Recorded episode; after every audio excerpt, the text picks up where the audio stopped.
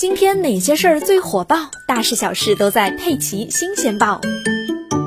浙江一男子抱团去敦煌旅游，自费骑骆驼摔成了十级伤残，那旅游公司要赔钱吗？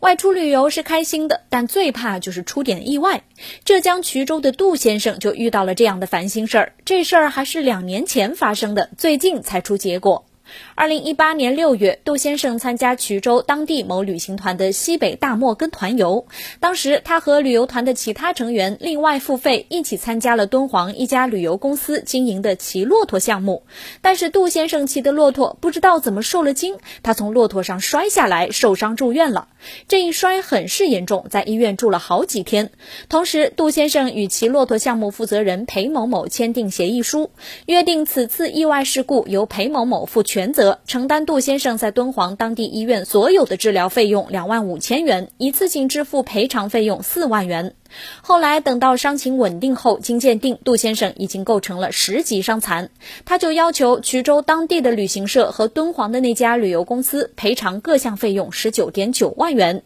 法院认为，骑骆驼虽然是自费的，但这是衢州当地旅行社委托敦煌旅游公司提供的，所以也算是衢州当地旅行社的服务延续，也被认为是衢州旅行社的行为。因此，法院判定衢州当地的旅行社要赔偿杜先生各项损失，共计十二万元。